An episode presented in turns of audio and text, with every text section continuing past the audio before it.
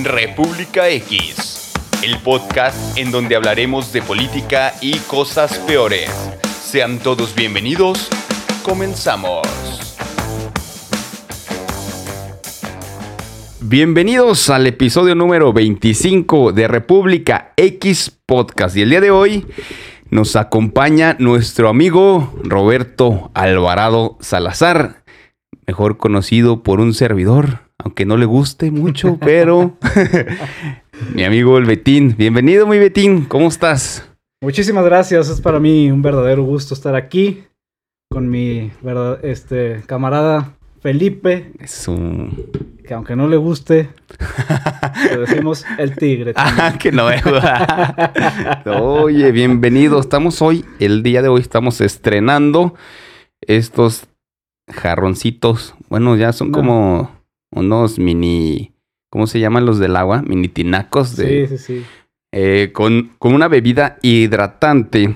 Sí, agüita de, manzana. Excelente, porque somos personas sanas. Así es. Amigas, amigos, el día de hoy estamos eh, en el episodio número 25. Ahí la llevamos. He estado platicando que este podcast llegó para quedarse. Es el episodio número 25 de República X, donde mi Betín siempre hablamos con cada invitado. Les digo que el tema es hablar de política y cosas peores, y siempre es así como que. ¿Cómo que vamos a hablar de política si Nunca se debe hablar de política, religión, ni de fútbol. Tú sí eras futbolero, ¿verdad? Sí, un tiempo. Un tiempecillo y que eres del América. Sí. Sí, pero a la moda me, chingué la rodilla y o sea, también jugabas pues en Ah, bueno, sí, sí, sí. Sí, o sea, no solo veías fútbol. No, no, solo como aficionado, también. También lo jugué un rato y tuve ahí mi, mis épocas este, futboleras. Futboleras. De chicharito y todo. Sí. Oye, mi Betín. Bueno, Roberto Alvarado, vamos porque ese es prácticamente como te conoce tu audiencia. Eres músico, eres guitarrista, eh, tienes alrededor de 15 años. ¿Cuánto tienes de 18? ¿Cuántos años llevas dedicándote ya así a la música como tal? Bueno, tocando llevo prácticamente toda mi vida, ¿no? Porque pues sí empecé pues de niño. Pero profesionalmente ya tengo 15 años dedicándome a la 15 años. 15 años. Hijo de...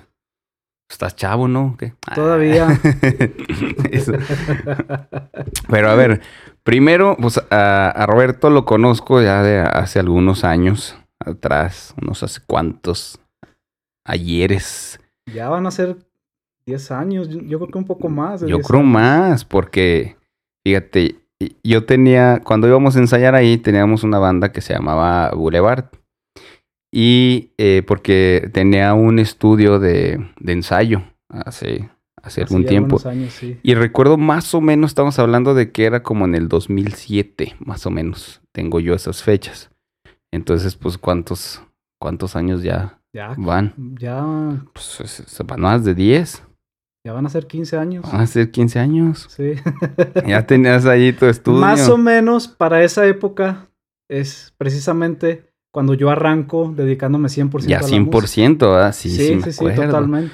Porque en ese tiempo tocabas con una banda que se llamaba Glendas, ¿correcto? Así es, estaba trabajando con Glenda y estábamos haciendo muchos conciertos para para el Instituto de Cultura en ese tiempo y andamos viajando mucho por los municipios y andamos haciendo giras y todo.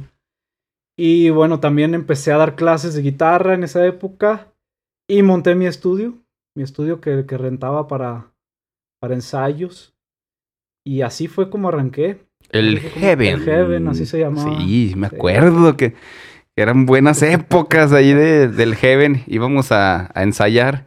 y pues a veces la neta no traíamos acá como que mucho dinero y andábamos siempre contando las monedillas. Oh, completamos y tú. Ah, pues ya den eso, pues. ya denme, órale. Hijos de eso. órale. Sí, ya, ya lo que quiero es que se vaya. Sí. Oye, pero a ver, antes de entrar en la música, o sea, también es bien conocido que estudiaste, eh, tienes una carrera de abogado, eres egresado de la facultad de la Benemérita, facultad de, Derecho, de la FADER, sí, ahí de la universidad. Estuve ahí mis cinco añitos, los de rigor. Eh, fue una época también, pues muy interesante de mi vida, ¿no? El hecho de que no me dedique profesionalmente eh, a las leyes, no quiere decir que no lo haya utilizado de alguna otra forma, ¿no? Y que no haya influenciado en mi, en mi manera de ser y, y en todo el desarrollo que, que debe uno de tener también como persona. Como persona. Entonces también es algo importante. Ahí estuve, este, eh, fíjate lo que son las cosas. Nunca fui malo en la escuela. Nunca reprobé. Yo no pagué ni un peso nunca por un extraordinario. ni, ni repetí. Al contrario, este, iba yo adelantando. Ya es que en los veranos y en los inviernos se, se puede adelantar. Es casi siempre iba adelante. Entonces, este... Ya quería sí salir. Se me daba porque había cosas que me interesaban mucho, como, eh, como conocimiento, tal cual, ¿no? Y también me apasiona. Este, pero la vida misma me fue llevando para otro lado. O sea, no, no lo busqué yo así. De hecho, yo cuando salí de la, de la facultad, tenía yo la idea de, de empezar a trabajar cuando se me terminara el trabajo de músico. Porque cuando yo termino, fue precisamente cuando arrancamos la gira con Glenda. Dice, bueno, ahorita estoy ocupado, ¿no? Ahorita, este, tenemos mucho trabajo, mucho, mucho trabajo. No pasa nada. Me voy a esperar un rato. Y cuando se me termine el trabajo, que yo pensaba que se me iba a terminar, pues me pongo ya a chambear, ¿no? Y ya llevo 15 años y no se me ha terminado el trabajo todavía. Qué genial, afortunadamente. y no se va a acabar, ¿no? O sea, sí, exactamente. No, ya, ahora ya es diferente porque ya lo veo yo desde otra perspectiva. Yo ya soy músico, ¿no? Exacto. Soy músico. Y estoy completamente seguro que es lo que voy a hacer toda mi vida. Músico. Músico, tal cual. Eh, digamos, yo te conozco más o menos de que eh, el género al que te inclinabas, eh, que era como el rock, ¿ese es tu género o cómo defines tú el tema de, pues ahora que estás haciendo ya también, eh, ya lo habías hecho, material propio, pero pues hoy, hoy es ese enfoque, ¿no? Como sí, es, es un tema bastante interesante porque siempre me han preguntado por qué no hago música regional, ¿no? Ok. O por qué rock. Y yo lo veo desde la perspectiva de que mi realidad está influenciada por la globalización, ¿no? Desde, desde pequeño crecemos viendo programas americanos, caricaturas, series, y estamos totalmente bombardeados de, la cultura pop americana, ¿no? Y también me toca una apertura más o menos interesante al contenido musical de otros lados. Entonces ya no me llegaba nada más lo del radio o la televisión, que es importante y que es bueno. Pero no nada más existe esto, ¿no? Entonces siempre fui muy inquieto en conocer cosas nuevas. Y yo desde niño escuchaba una canción desconocida y me producía mucha curiosidad saber qué estaba pasando ahí, quiénes eran y por qué lo hacían, ¿no? En otro idioma, con otros instrumentos, a los que no teníamos acceso, ¿no? Y poco a poco lo mismo, me voy involucrando en, en géneros alternativos, porque también es cierto que, que la influencia social y la influencia familiar está muy cargada hacia la música popular. Entonces, obviamente, sí escuché todo el tiempo música popular. Llámese quien se llame, ¿no? Vicente, José José, los Bookies. Obviamente lo escuchas en todos lados y lo tienes interiorizado, ¿no? Pero a la vez, a mí siempre me gustó experimentar, explorar y ver nuevas, este, opciones, nuevas posibilidades, ¿no? En esa época, como podíamos, ¿no? Consiguiendo, consiguiendo cassettes. Consiguiendo ya después discos, ¿no? Que eh, en los 90 era muy complicado, era eh, misión imposible, ¿no? Tenías que conocer al amigo del amigo y nos, nos pasábamos discos, nos recomendábamos bandas, ¿no? Y e, ese, esa, esa influencia es muy natural, tampoco es algo que yo haya buscado ser, ¿no? Fue lo que me tocó y lo que me llama la atención. Y es lo que yo reflejo en mi música, porque yo pienso que el artista es un espejo de su realidad, ¿no? Me puedes preguntar a mí por qué no tocas canciones rancheras. Pues yo no nací en un rancho, yo soy yo nací en una ciudad. No me tocó a mí. Habrá gente que que sigue viviendo en, en, las pequeñas comunidades y es otra su realidad artística. A mí me tocó lo que me tocó y eso marcó mi manera de, de ser y mi manera de tocar. La guitarra eléctrica llegó a mí sola por todo este bombardeo cultural, ¿no? Entonces la vida misma te va poniendo en un lugar, eh, en el lugar correcto, ¿no? Vas agarrando tu camino. Entonces, eh, em, precisamente por eso eh, tengo estas influencias, ¿no? Me dices, ¿estás enfocado al rock? Sí, pero no totalmente, porque tampoco es mi realidad al 100%. Sí es una gran influencia, pero el rock puro, pues es anglosajón, ¿no? O el blues puro, es de los afroamericanos. Entonces, eh, lo que tratamos de hacer es una especie de fusión, ¿no?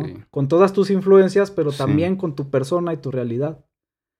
Entonces, desde ahí partes para, para ir formando tu estilo, ¿no?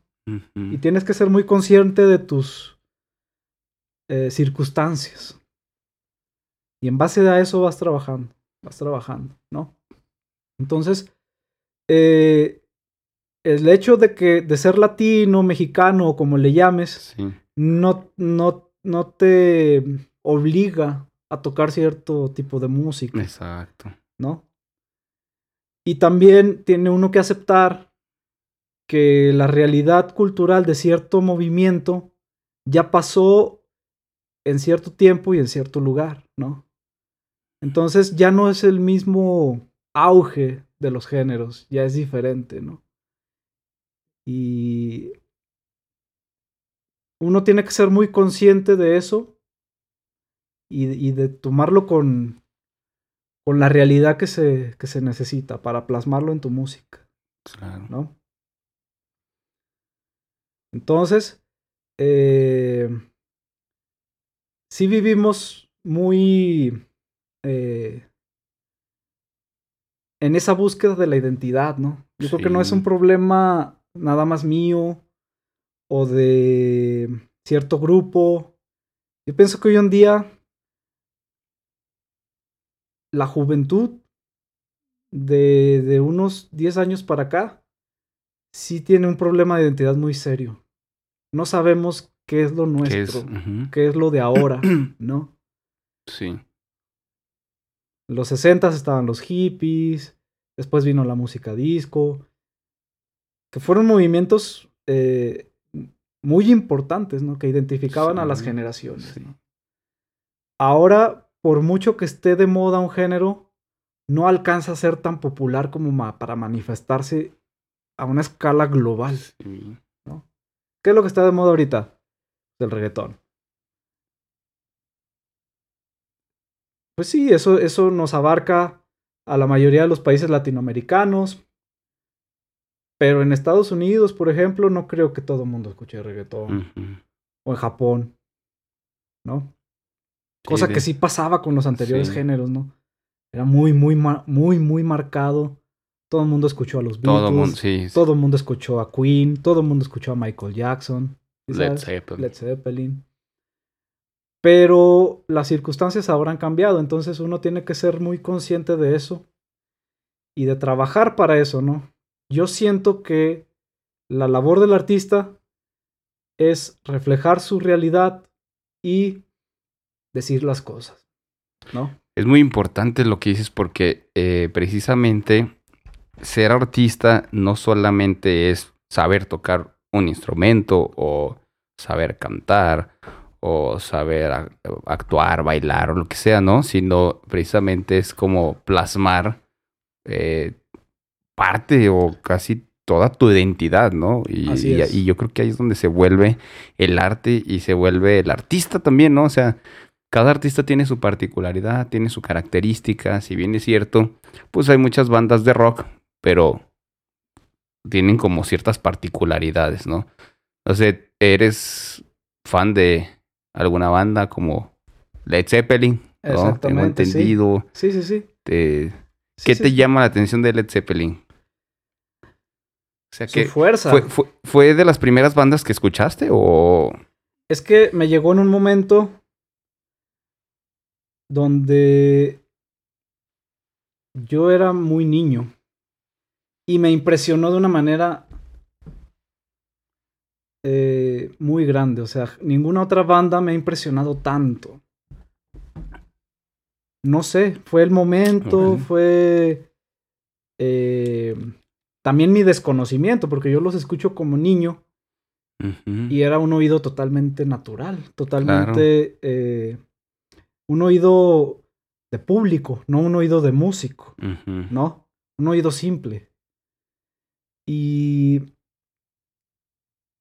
bueno, yo escuchaba a Jimmy Page y no sabía qué estaba haciendo, ¿no? O sea, ¿qué, ¿qué es esto que está llegando aquí? O sea, ¿por qué suena así una guitarra?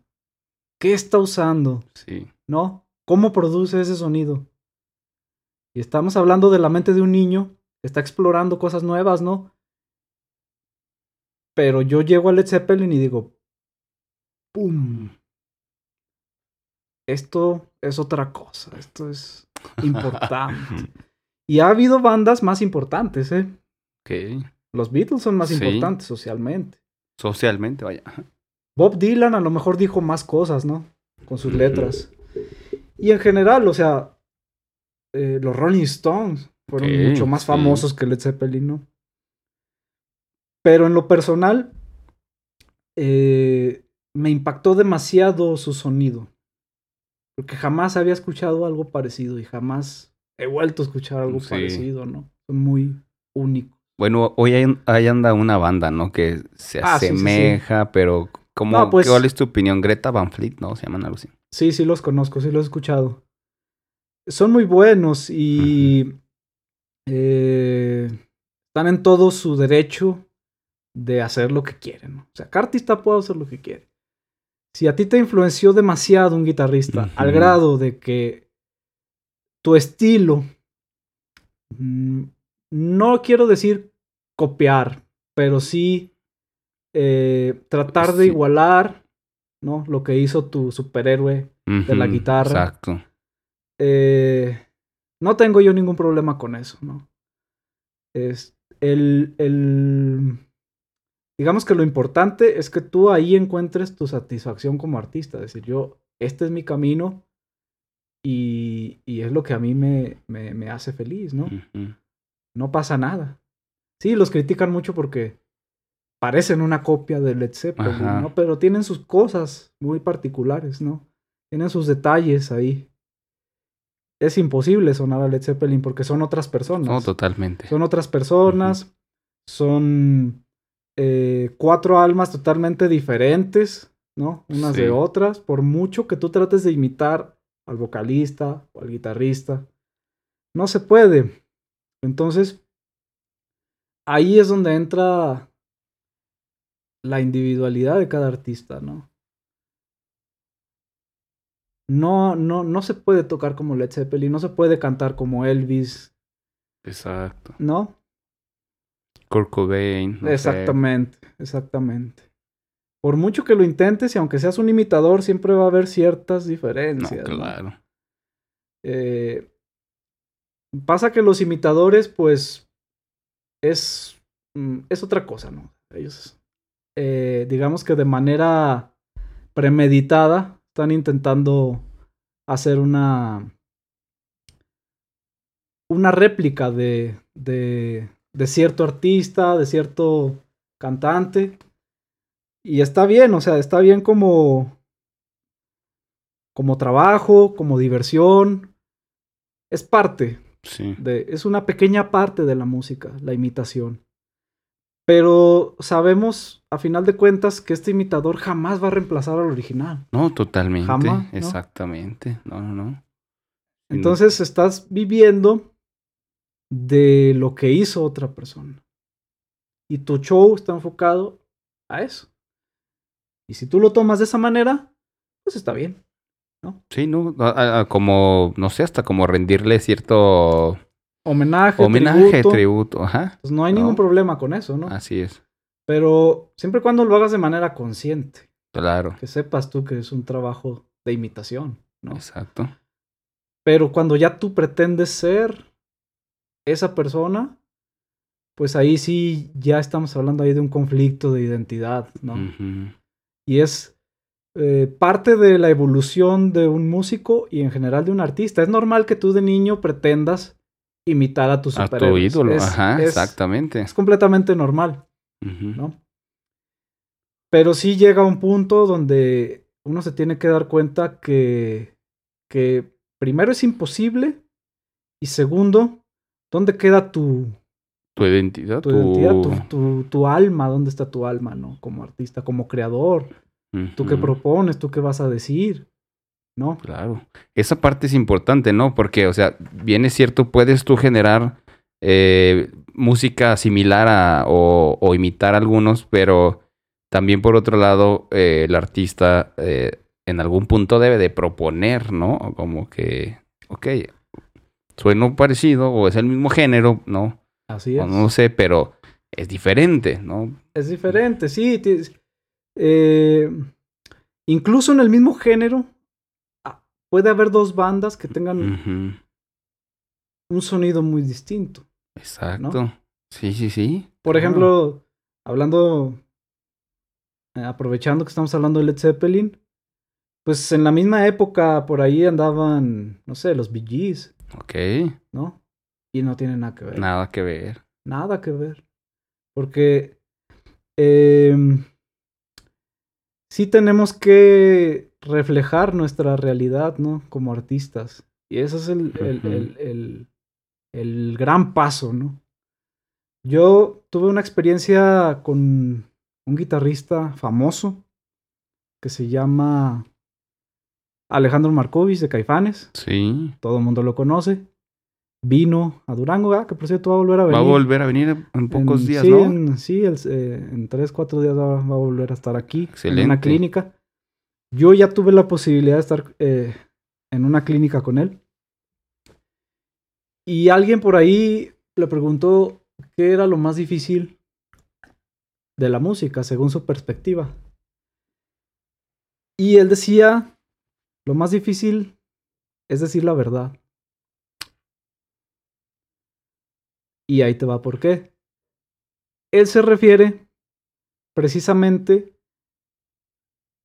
a este toque auténtico de cada artista, Mm, a esta em, forma única que tiene cada quien de decir las cosas y que tiene que coincidir con tu realidad y con, con- con tu vida en general, ¿no? Por ejemplo, él decía que él había logrado tener esa, ese sonido, ¿no? Ya sabes, Caifanes, rock Sí. mexicano, suena mucho a rock mexicano. Sí, sí. Y Alejandro Markovich es argentino. Oh. Entonces él llega a Ciudad de México a los 12, 13 años, me parece. Y él decía, no saben lo impresionante que es para un niño de 12 años llegar a la Ciudad de México y enfrentarse a la Ciudad de México con todo lo que eso implica. Entonces, imagínate la bomba nuclear interior, mental, Sí. que fue para él encontrarse cara a cara con la Ciudad de México en los 80 Ujú. comida, cultura, Cultura. tradiciones, Sí. forma de hablar, todo. Dicen, sí, ustedes no saben porque aquí viven, pero es muy impresionante llegar a la Ciudad de México. Muy, muy impresionante. Y a él le toca vivir todo eso. Al grado de que desarrolla un sonido adecuado a esa vida. Y él platicaba que estuvo en un concierto de B.B. King. Y dice, no, el tipo no traía nada más que su guitarra y un amplificador y un cable. No. Su micrófono para cantar. Y era todo. Y el tipo sale y toca una sola nota. Y yo lloré. ¿Por qué? Porque te está diciendo la verdad, está tocando blues. Y es alguien que le tocó estar en la época y en el lugar correcto para tocar blues. Sí. ¿No? Aunque no toque la gran maravilla, ¿no? Eso es a lo que me refiero de la identidad. ¿Cuándo va a haber cantantes mexicanos como Pedro Infante, Jorge Negrete, Antonio Aguilar, Aceves Mejía, entre muchos? Yo creo que nunca. Porque ya el México de hoy es diferente. Es diferente. ¿No? Entonces esas canciones que nos hablaban de las milpas y de la tierra y de los caballos, ya no tienen el sentido hoy en día, ¿no? Entonces, pues ya no va a haber ese tipo de cantantes, jamás. Que, no quiere decir que no haya talento. Buenos artistas. Exactamente. Buenos artistas, ¿no? Del mismo nivel. Ok. Pero haciendo cosas diferentes, porque eso ya fue. Ya no se va a repetir otra vez. Ya las condiciones sociales, políticas y de la misma tecnología. Claro. Son totalmente diferentes, ¿no? Ahí es a donde iba yo con la identidad, ¿no? Mm. Nosotros estamos bombardeados de todo por la tecnología. Ya el que quiere puede ver anime japonés. El que quiere puede ver una película eh, holandesa, francesa. sí. El que quiere puede ver una telenovela turca. Entonces, todo eso que a ti te llega es influencia. Claro. Y es. Eh, se va generando una cierta cultura que hoy en día es totalmente global, ¿no? Por el acceso a la información. Así de simple. Sí. ¿No?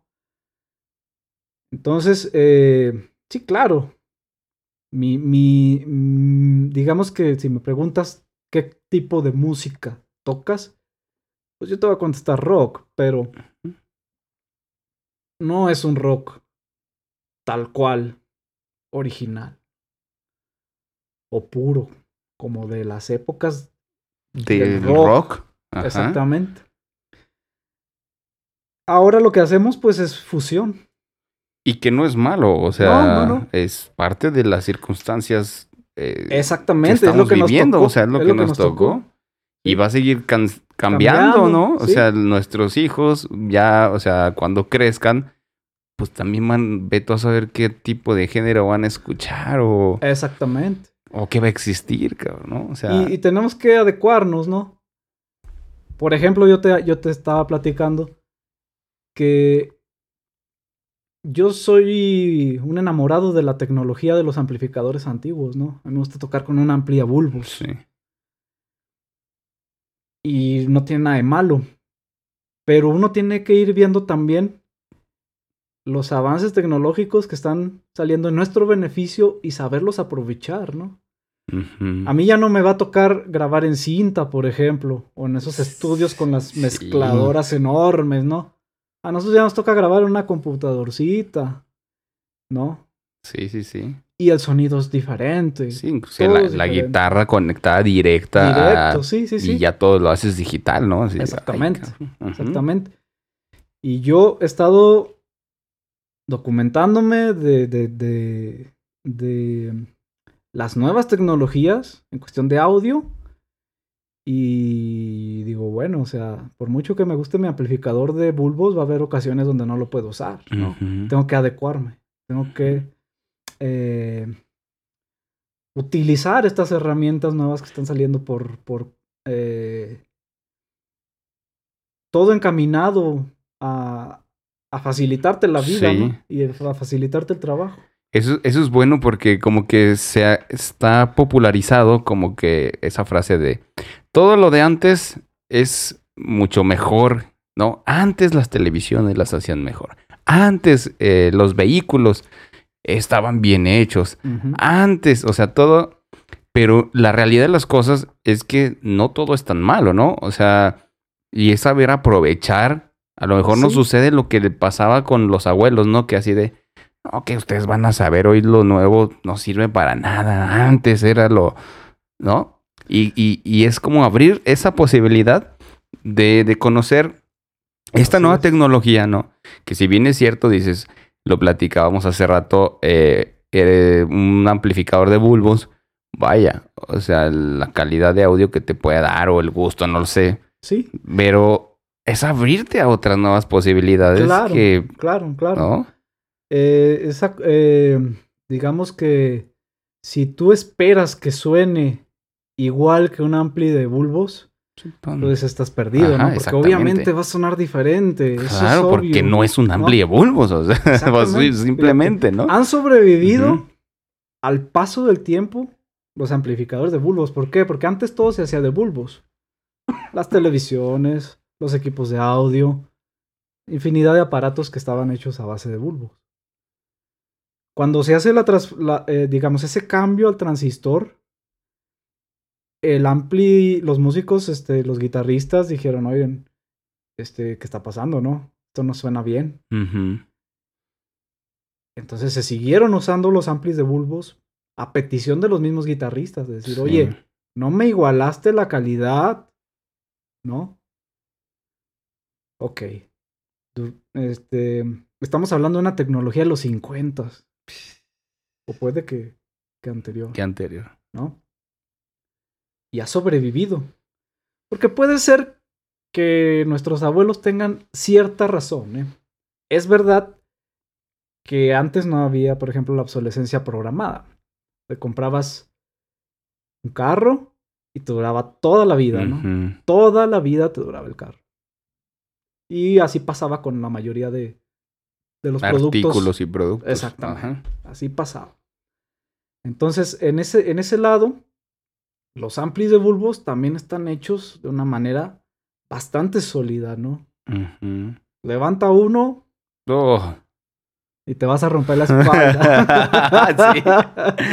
Eh, y moverlo cada tocada, imagínate. Exactamente, es complicado. ¿no? Imagínate andar de gira con uno de esas cosas, o sea. Si tienes staff, bueno, está, sí, está, eh, pobre del staff, no, pero, pero si no, si te toca a ti cargar, imagínate. Sí. Entonces, por ese lado, sí, sí tienen un sonido bastante cálido, 100% comprobado, que a lo mejor no pueden tener las nuevas tecnologías, ¿no? Pero también uno tiene que aprender a usar esas nuevas tecnologías y sacarles todo el jugo posible, porque también esa es otra. A la primera de cambio, pruebas, no sé, un, instrumento virtual. Y al primer rasgueo dices, Ay, sí. Esto no Esto no sirve, ¿no? Sí. Pero uno tiene que entender que esas herramientas hay que saberlas utilizar. Tienes que leerte los instructivos, Tienes que entender cómo funciona. Y solamente así puedes tener un, buen sonido. Que no es ni mejor ni peor. Es otro sonido. Es otro sonido. Exactamente. ¿no? Ahora la música, pues prácticamente hoy en día está digitalizada. O sea, Exactamente. ¿no? Ya por decir, no, no sé qué tanto pudiese diferenciar una persona que no es un músico, que va a escuchar a tocar una banda y que vaya y diga, wow, qué sonido avienta ese amplificador de bulbos, ¿no? A lo mejor eh, eh, eh, ya ese entra como para una exigencia del músico, ¿no? Exactamente. Me explico por qué. la gente escucha la música, toda la música que se escucha hoy en día es digital, toda. Así es. Toda. Así es. La gente no tiene por qué entender, no es su trabajo. ¿no? Esa es chamba de, de los artistas, ¿no? Sí. Entender el, la parte técnica de, de- del sonido. Exacto. Y. No, pues una persona eh, que no se dedica a la música difícilmente va a diferenciar el sonido, ¿no? Claro. Pero sí hay algo que. que se queda ahí como en el aire, ¿no? Que aunque no sepa la persona, va a decir. No sonaba Ah. bien, no sonaba Sí, raro. sonaba raro, ¿no? Que Ujú. pues, tú sabes que raro, pues es pariente Sí. de lo feo. Pero. eh, ya estamos hablando de, de detalles muy finos, ¿no? De detalles muy finos.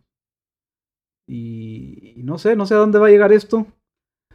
Este, no sé a dónde nos va a llevar la, la tecnología. No sé a dónde vaya la industria, porque ese es otro tema. Pues ese, e- ese es el tema, ¿no?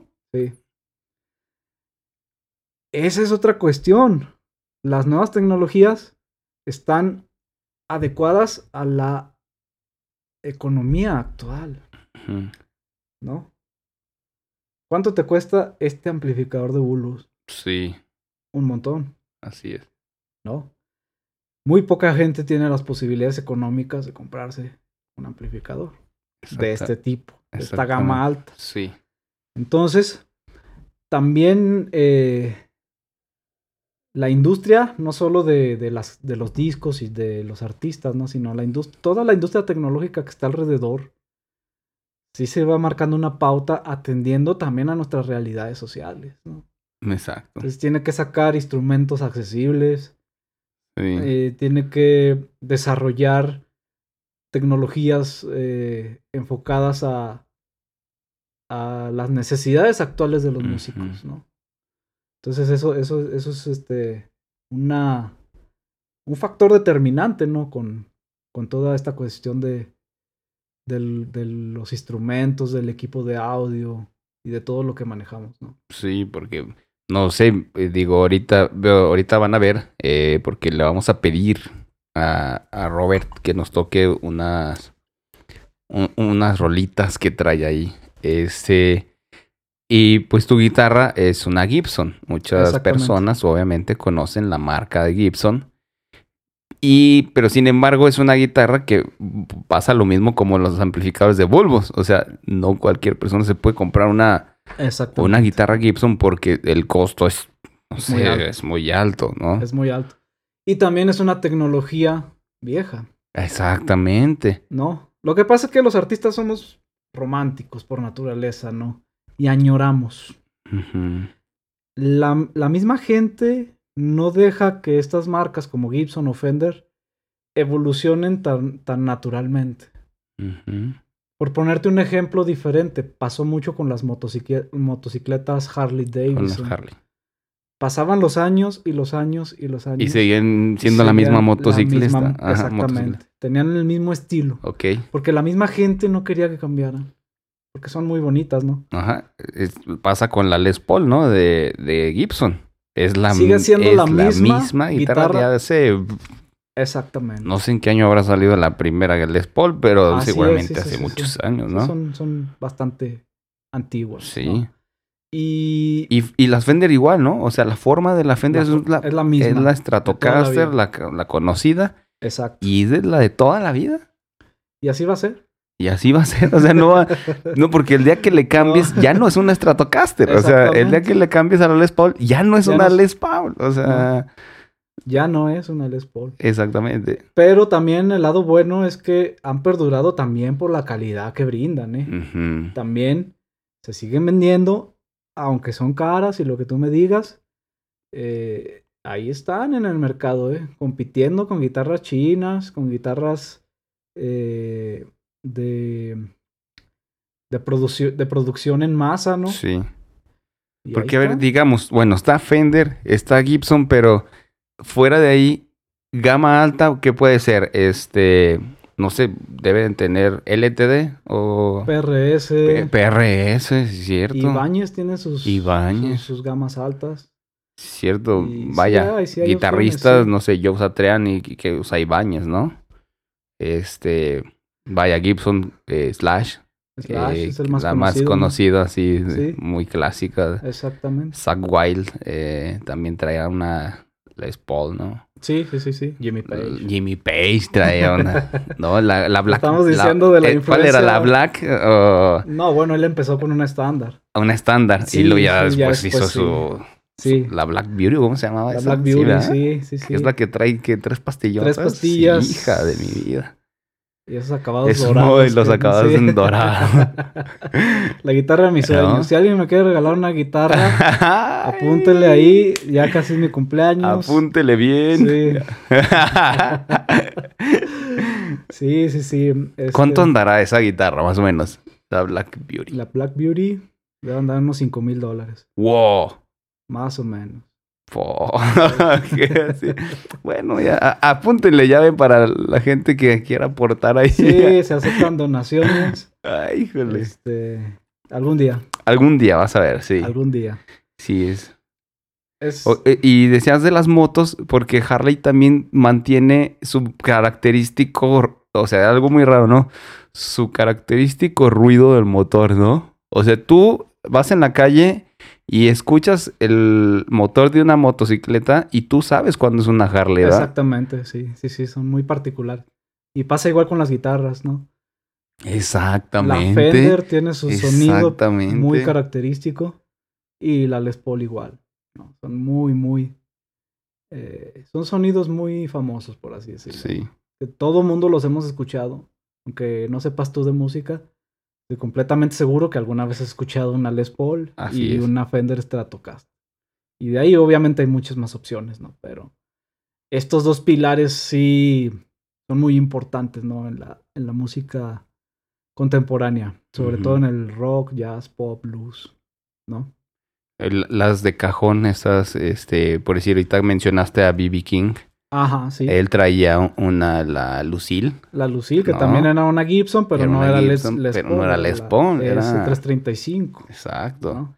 Que esa es la famosa guitarra también, eh, la- en color cherry. Sí, es esa la que sale en la película de, De, de Volver al de Futuro. Volver al Futuro, ¿no? Y- Exactamente. Que es una canción de, de Johnny B. Good- es de Sí. Johnny B. Good. De Chuck No, Berry. ¿cómo se llama? Chuck Berry. John- Johnny B. Good, eh, tocada de De Chuck Berry. Ajá, Simón. Sí, este. Y también aparece en el Unplugged de Soda Stereo.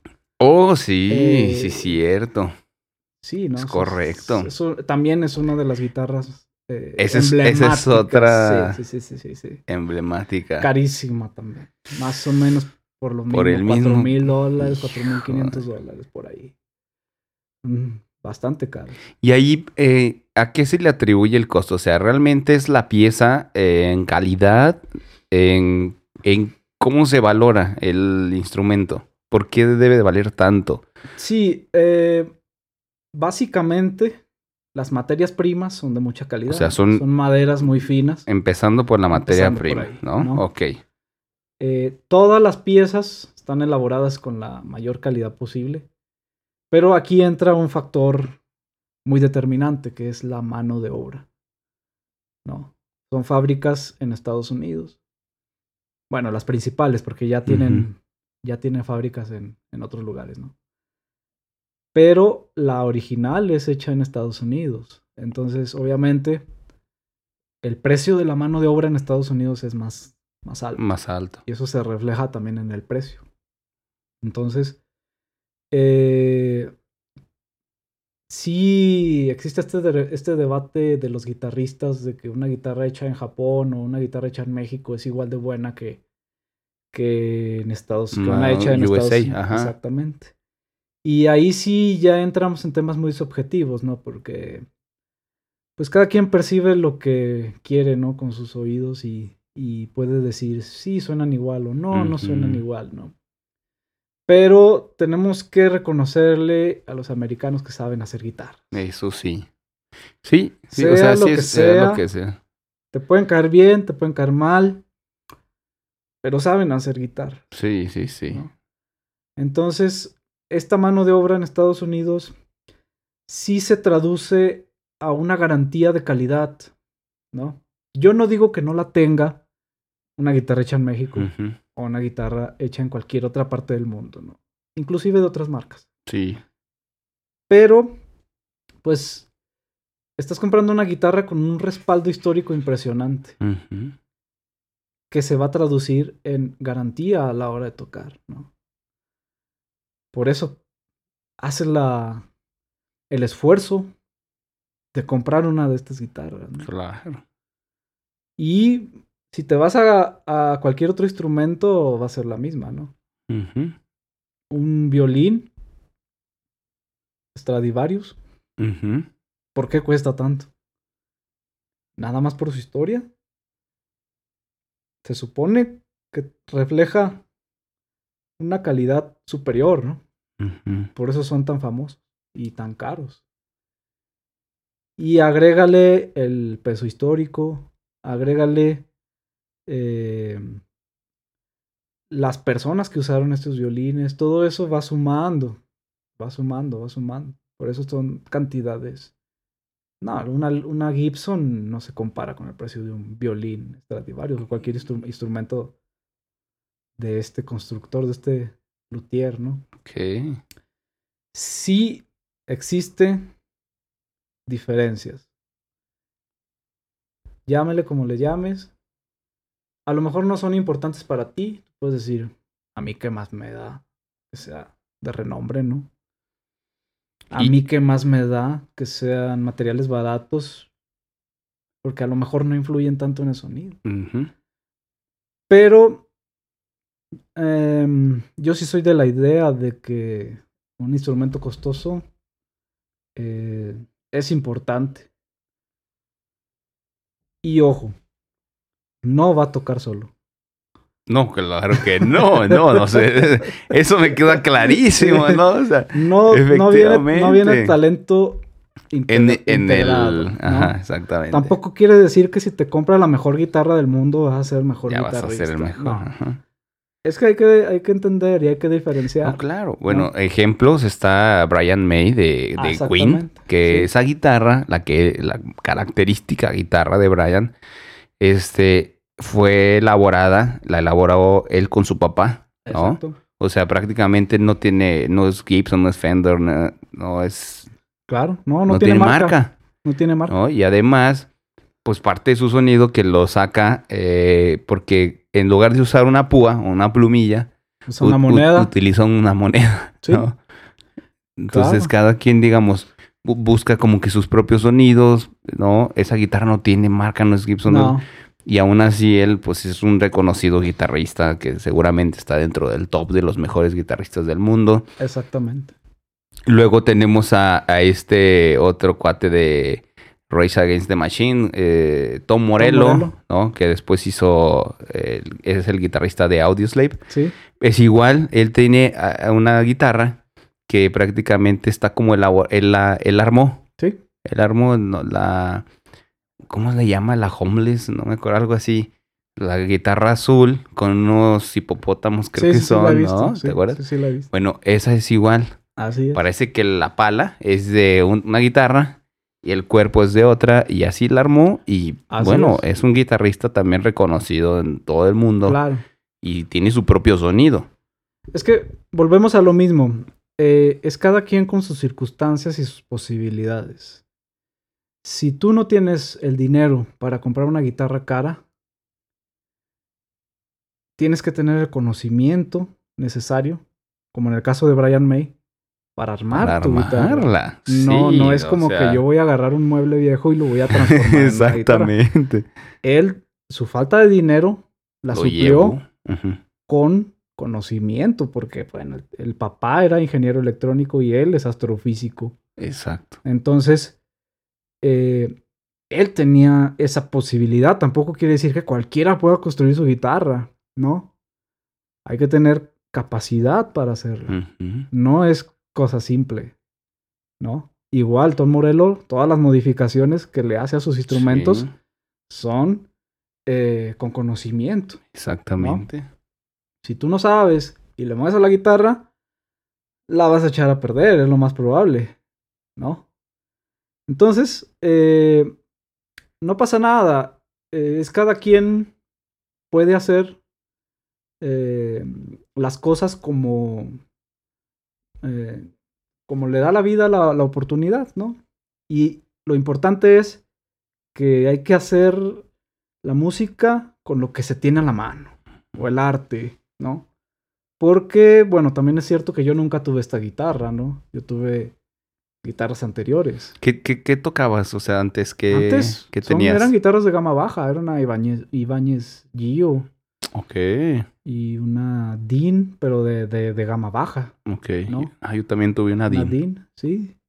Entonces, este, uno eh, tiene la obligación, bueno, si estamos en este mundo artístico, uno tiene la obligación de hacer las cosas con lo que tienes, con tus posibilidades. Si hoy te tocó tener tal o cual guitarra, tal o cual amplificador, eh, no es impedimento para que te dediques a la música o para que hagas cosas de calidad, ¿no? Exacto. Eso es muy importante, sobre todo para las personas que van empezando. Si tú vas empezando y tu guitarra te costó mil pesos de segunda mano, está bien. Hay que sacarle jugo a eso. Hay que Ujú. sacarle sonido a eso, ¿no? Si por problemas de la vida tuviste que vender tus aparatos, bla, bla, bla, no pasa nada. Después lo recuperas o sigues tocando como puedes, ¿no? Exacto. A mí me ha tocado, eh, bueno, por ejemplo, cuando, uh, cuando me fui del país, vendí muchas cosas, ¿no? Y ahora que regresé, estoy como que, uy, no tengo amplificador. Entonces me toca ir a pedir uno prestado, man. ¿no? Porque es lo que me tocó ahorita.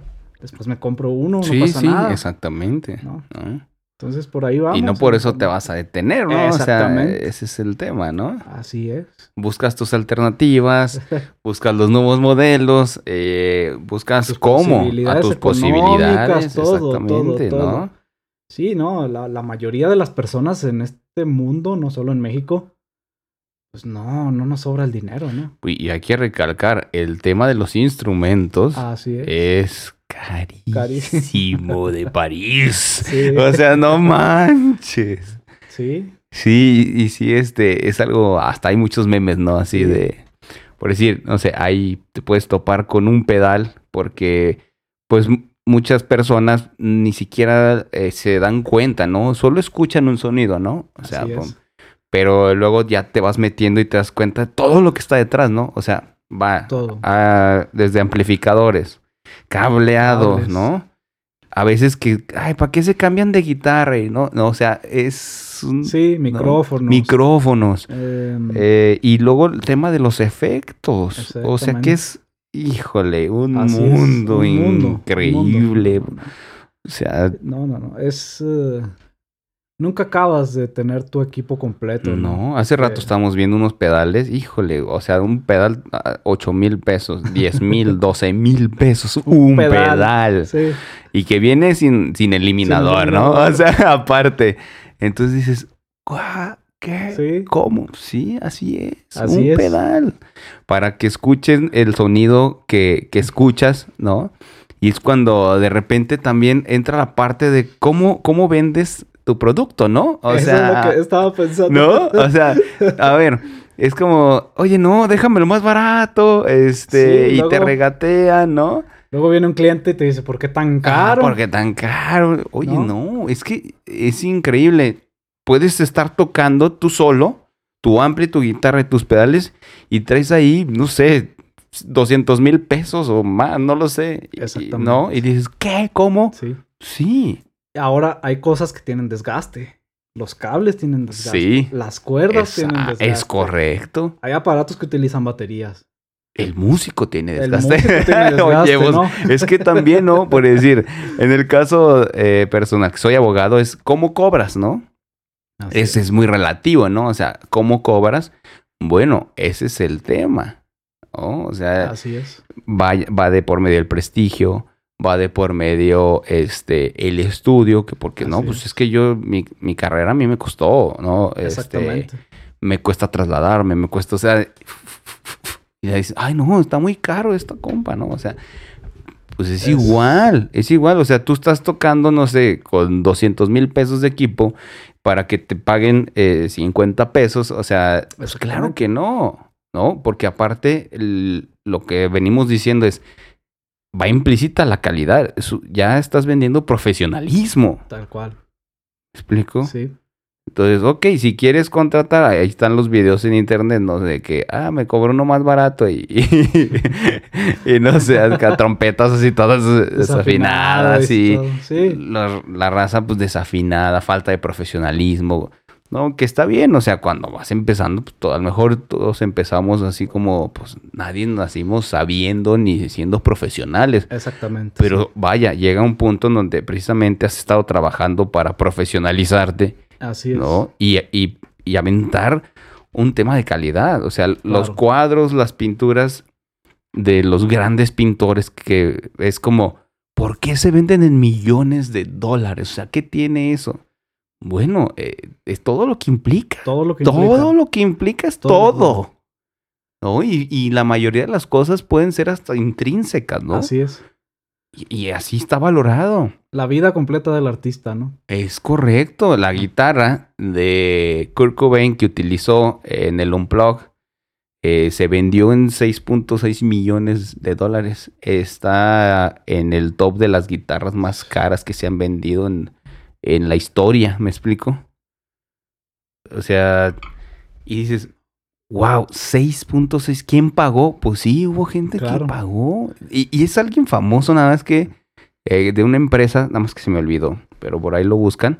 Este, 6.6 millones de dólares por tener esa guitarra. Y no me acuerdo quién me preguntaba el otro día, oye, ¿y cómo sabes que sí es la guitarra de, de Kurt Ah, pues es que también te venden, bueno, lleva el certificado. Ajá. Hay números de serie. Exacto, está, documentado, documentado todo no nada más te venden el artículo, sino es aquí está el artículo y aquí está el certificado.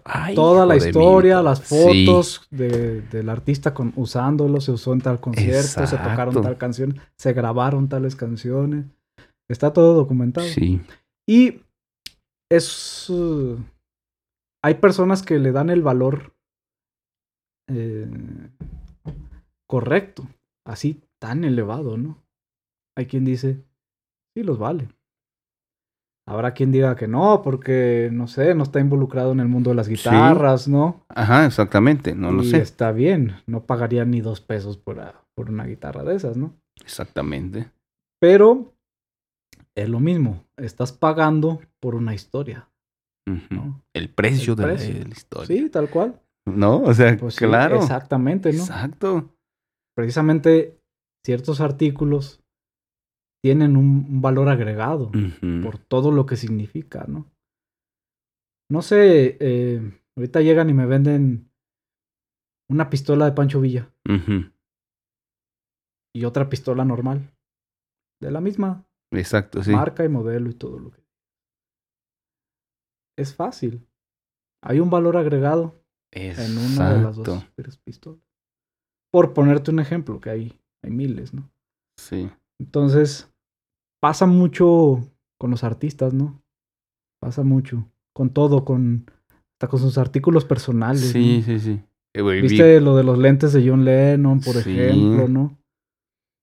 Sí, imagínate, dices, wow, yo quisiera. Y luego, ¿para qué los quieres? Uf, para tener ahí los lentes. Yo tengo los lentes de John Lennon, ¿no? Es, es eso. Nada más. Nada más. Nada más. Y se pagan Increíble, ¿no? Claro y te quieren pagar millones, o sea, siempre va a haber alguien, yo quiero eso, dámelo, ¿no? Ajá. Así es. Es correcto. es el, valor que le damos a las cosas es muy curioso, ¿no? Muy curioso. En general. En general. sí, sí. O sea, una moneda, eh, hoy no sé, hay muchas publicaciones del día de hoy en internet de que eh, moneda de 20 pesos de, no sé, se, vende en 3 mil, 10 mil, no sé. Y, yo, ay, ¿cómo? Y luego ya hay mucha gente que publica, no, pues yo tengo como 10 de esas, ¿no? Así. Ah, pues ya. Pero, digamos, ese sí, ese es como, ah, ¿qué? ¿No? O sea, digamos, ese es como troleo, ¿no? No, sé, pero sí sucede que el valor agregado que le damos a las cosas, así, es, que es un valor intrínseco, es un valor no tangible, ¿no? O sea... No, no, no, a mí, a mí me han dicho infinidad de veces, ¿cuánto te costó tu guitarra? Tanto. Ay, yo me hubiera comprado un carro. Qué tonto, ¿no? Qué güey. Sí, pues sí. No, ni loco pagaría pues, tanto dinero por una. ¿Qué, estás loco? ¿Y qué dices tú? Oh, yo no pagaría eso por un carro, cabrón. O sea, por un teléfono. O por un tel... Ándale. Un iPhone, ¿no? Si yo no lo uso en mi trabajo. O sea, si, no, es... Deja tú ni en tu trabajo. Si no, si no te es funcional a ti, a ti. no tiene sentido. No tiene sentido. No. No. Que ahí ya entramos en otro tema, que es el consumismo, ¿no? Exacto. O sea, hay gente que el estatus compra estatus. Que ahí está. No estás comprando un iPhone, y yo siempre lo he dicho, ¿no? No compras un iPhone, compras el estatus. Creo tengo entendido sucede con, eh, no sé si es eh, Ferrari o Lamborghini. Tú no puedes, aunque tengas la feria, ¿eh? No lo puedes comprar. No lo puedes comprar. ¿Cómo? Así, tengo la feria. Bueno, no. el tema no es de feria. No estás comprando un producto. ¿No? Tienes que tener como que una recomendación de alguien que ya tiene. una serie de requisitos como para que puedas entrar como en el plan.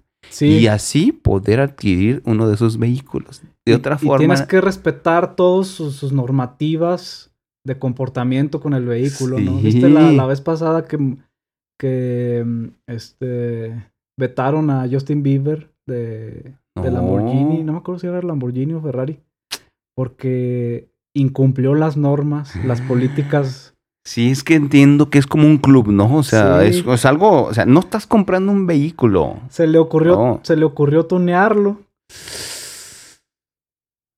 Está prohibido. Está prohibido. Está prohibido hacerle modificaciones ajenas a las hechas por la misma empresa, ¿no? Y lo vetaron, ya no puede comprar él. no estoy seguro si era un Lamborghini o un Ferrari. Pero eran estos carros de lujo y. Y ya no puede comprarlo. Ya no puede comprarlo. Aunque quiera. Así es. Sí, y creo que sí, igual al momento de venderlo también algo creo, o sea, no es como que agarras y vendes el coche. Ah, exactamente. Sí, o sea, tienen como a ver, aquí están las reglas. Está todo controlado. Y, es el tema. No estás comprando un vehículo. Estás comprando un stat, este, ¿cómo se le llama? Eh, pues sí, estatus. Estás comprando una membresía. Estás comprando pertenecer a. Exactamente. ¿No? Así algo similar pasa con el iPhone. Muchísima gente trae un iPhone y no lo, no le damos el uso que es como para un iPhone, vaya. Exactamente, sí. Que sí es, la verdad es que es un equipo ejecutivo. O sea, sí es como, no sé, ¿te acuerdas de BlackBerry? Totalmente. BlackBerry también pasó, nada más que pues no duró tanto eh, BlackBerry. se, se, acabaron. Se acabaron, no evolucionaron. Este, yo en lo, en lo personal trato de hacer que toda la inversión sea eso, una inversión. Eso, bien. Porque todo esto que hablamos de guitarras, cables, pedales, amplis, pues a final de cuentas yo estoy obteniendo un beneficio, ¿no? Porque yo vivo de esto. Entonces, no es un gasto por capricho. Va a haber quien pueda hacerlo y está bien. Sí, sí, sí. Por gusto. Si tú tienes el dinero, adelante. Exacto. Pero en mi caso, yo trato de que cada aparato que se incorpore a mi equipo desquite lo que costó. Y se va pagando solo, ¿no? Claro. Con el trabajo. Exactamente. Entonces, eh, es lo mismo. Quien tiene un iPhone y lo usa para sus videos, en el trabajo, como sea, con todas las funciones que tiene el teléfono, perfecto. Está desquitando. Ah, está desquitando. Exactamente. Es la utilidad que le damos a los cosas. Y es una inversión, no es un gasto. Exacto. Y es que pasa con cosas tan comunes, por decir, eh, una camioneta. Una camioneta eh, de doble cabina de caja, ¿no? Pues dices, ¿para qué quiero una Yo- camioneta si no, no tiene el uso? O No. sea, ¿no? Bueno, es tan común ver, tú lo puedes ver, sal a la calle. O sea, aquí hay un buen de camionetas y seguramente no es por el uso de la camioneta. O sea, no, no. le dan el uso de la camioneta de trabajo, ¿no? Así es, así es. Es, así es. es un... Es un vehículo ya que lo trae, o sea, yo quiero una camioneta, me gusta. Porque Pum. la quieren. Ajá. Está bien, está bien, es lo que te digo. Ajá. Si, si tiene la posibilidad, si, si no te Pues sí. estorba, pues cómpratela, ¿no? Un Homer. Sí. Oye, mi Betín, este, mi Betín. Bueno, aquí estamos en confianza. Este, mi Robert, eh, queremos ver eh, si te puedes echar Órale, un... de una vez. No veníamos preparados, pero... No veníamos preparados, pero aquí tenemos un set. Pero aquí tenemos un set, entonces, a ver, ¿qué, Vamos. qué nos vas a, a mostrar? Este, Primero, voy a tocar primero una canción que es mía. ok, eh, se llama Stand By. ok. Ya tengo algún tiempo de haberla creado. Y bueno, pues a ver qué les parece. A ver, este. Ya luego comentamos cositas de, Sí, de la canción. ¿no? excelente. Vamos a ver. Perfecto, preparémonos.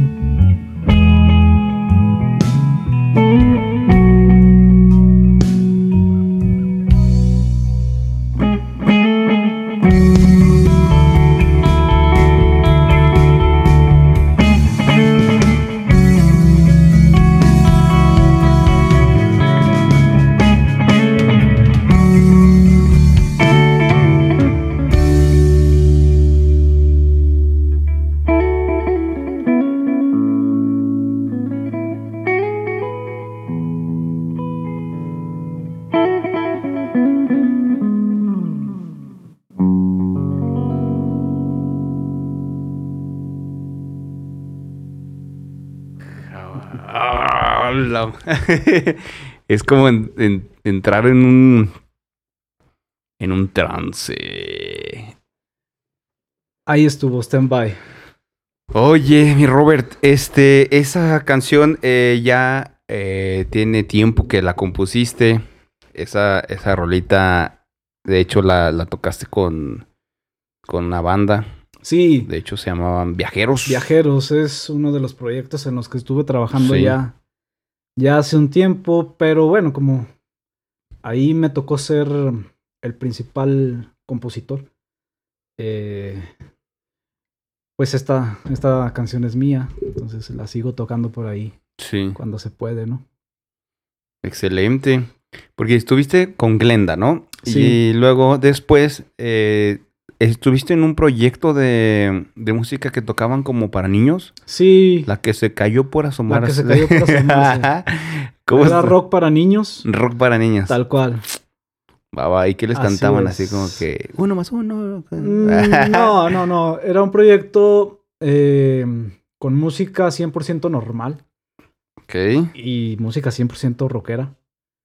Pero con temas eh, y letras... Eh, enfocadas a, a los niños, ¿no? tocábamos temas interesantes como, no sé, la ilusión que tienen los niños por el circo o mm, los superhéroes. Entonces, em, cosas por el estilo, pero sin menospreciar el intelecto de, del niño. Claro, sí. No tocábamos canciones así bobitas, ¿no? Para niños. Y eso era lo que me gustaba, ¿no? Que, que, se respetaba mucho la integridad del niño. Sí. Y se le consideraba un ser pensante, que lo son. Como, exactamente, como lo son. E inteligente, ¿no? Entonces por ahí anduvimos un rato también haciendo música infantil. Y con, esta, con este corte, ¿no? Y luego después eh, fue Viajeros. Después estuve en Viajeros, ahí estuvimos un rato. Ahí ya estuve haciendo música original que es de hecho, ahí tuve la oportunidad de sacar el primer disco ya con composiciones mías. Y también estuvimos por ahí un rato. Y después me surge la inquietud de ser solista. Que es cuando ya agarras tu guitarra y prácticamente agarras y te vas. Y me voy. Y empiezo ah. a rodar por todos lados, empiezo a tocar aquí y allá. Lugares buenos, lugares malos, de todo, de todo. Llegué a tocar mucho tiempo en la calle. Sí. Este, en bares, en fiestas. Fiestas, de todo, de todo. ¿no? todo. Y fíjate, increíblemente me ha tocado andar mmm, viajando más así solo. Porque bueno, con Glenda sí hicimos algunas giras, pero fueron eh, aquí en el municipio y algunas ciudades en Zacatecas, en Monterrey. Pero creo que Monterrey fue lo más lejos que fuimos. Estuvo, estuvo muy chido, ¿eh? Tocamos en el Parque Fundidora. Un concierto internacional de música infantil. Ah, Con músicos de todo el mundo. Y ahí, ahí estábamos tocando con la que se cayó por asomarse. Órale, va. Concierto infantil. Va, va, va. Y con viajeros creo que no nos tocó salir fuera. Anduvimos aquí más bien en el, en el ámbito local. Bien, y en la composición. Y en la composición, ahí estuvimos más, más clavados en, el estudio. En el, en el estudio, en, en, en, crear cosas y en armar las cosas, ¿no? Porque es todo un proceso, ¿no? La, la realización de un disco es un trabajo desde que se te van ocurriendo las canciones, hasta que haces una maquetita, hasta que le vas diciendo a tus compañeros los ensayos, eh, horas y horas y horas de ensayos y todavía un trabajo larguísimo de, de grabación, ¿no? Sí. Entonces, bastante tiempo, bastante dedicación. También, Recursos. También una inversión importante. Recursos económicos. Sí. Y en todos lados, eh, cuando hablamos de bandas, hay también su, su lado oscuro, ¿no? De repente hay eh, diferencias. Es muy, Sí. es muy difícil eh, en un proyecto encontrar gente con la misma visión, con las mismas intenciones, Claro. con el mismo proyecto de vida. Exactamente. ¿no? Y la mayoría de las veces es eh, estas diferencias no llegan a ser a nivel personal, ¿no? Yo con No, todos mis- claro. mis, ex compañeros me llevo de maravilla, ¿no? Y hemos vuelto a tocar y los veo con unas ganas impresionantes y no tienen no va por ese lado, por el lado personal, ¿no? Sí, no, no. Pero sí, poco a poco me fui, me, me fui enfocando más a- al lado solista, precisamente porque eh, encontré muchos beneficios, ¿no? De trabajar solo. Encontré Sí. una, una ventana que para mí hasta entonces era desconocida, ¿no? Yo digo que las bandas es peor que un matrimonio tóxico. Sí. Son problemas para los horarios de ensayo, son problemas para los eventos, ¿no? Hasta para las canciones, el Eh, género. No, no, hombre. ¿no? El si vas a tocar covers, ¿cuáles Sí. covers vas a tocar? Sí. Si vas a crear original, ¿a dónde va a estar enfocado esa música original, no? Y es muy complicado coincidir con personas Claro. que piensen parecido, porque igual es imposible, ¿no? Pero que quieran ir hacia donde mismo, ¿no? Son muy pocas las bandas, y no nada más de rock, eh, de todos De los todos géneros. los de- géneros, sí. de norteño, de, ba- de la banda sinaloense, de lo que tú me digas, ¿no? Siempre va a haber muchos problemas personales, conflictos de ego. eh, es, eh, es complicado, muy, muy complicado trabajar en grupo. Y, y últimamente se ha visto mucho eh, sobre, bueno, observo un poco más en el tema del rock y bueno, Sí. subgéneros, que de repente ya no son bandas completas, o sea, ya, ya son dos cuates, ¿no? Está el es. caso de Royal Blood, ¿no? Exactamente. Que ya sí. nada más es, es bajo y batería, ¿no? Nada más. Entonces, ¿Quién necesita un guitarrista, no? eh, exactamente. Y pues escuchar las canciones son buenas, Son buenas, canciones. Pero el asunto es que la tecnología ya Así le es. permitió suplir a una. Bueno, eh, de cierta Llenar manera, llenar el espacio. Exactamente, ¿no? Y ya es ba- batería y bajo. Y están otros que se llaman, creo, Black Pistol Fire. Ellos son guitarra y, y batería. Y batería. Ajá. Cada vez es, es más común ver eh, menos, gente, Menos en, gente. en el escenario, precisamente creo que por esas circunstancias. O sea, Así es. y que hoy en día la tecnología te lo permite. Hoy, lo que acabamos de escuchar, Sí, ¿no? O sea, nos lo permitió la tecnología. De otra Tal cual. manera, ¿cómo lo hacíamos, no? Antes. ¿No? Sí, tenemos ahí ya eh, una pista, ¿no? Y de todos modos hay gente que sin pista toca sola, ¿no? Sí. Y puede ser con un solo instrumento. ¿No has visto el video de un amigo que está tocando la batería y la guitarra al mismo tiempo? Oh, sí, cantando. sí, sí, sí, sí, sí, sí, sí. Pero es que es lo que digo, ¿no? Cada vez está sucediendo Así más es, ese sí, sí. tema de, a ver, no, yo ya, en las bandas es bien difícil, es lidiar con todos, ¿no? O sea, lidias con el genio de aquel, lidias con la eh, apatía de este, lidias con la impuntualidad de este, lidias con la falta de compromiso de aquel.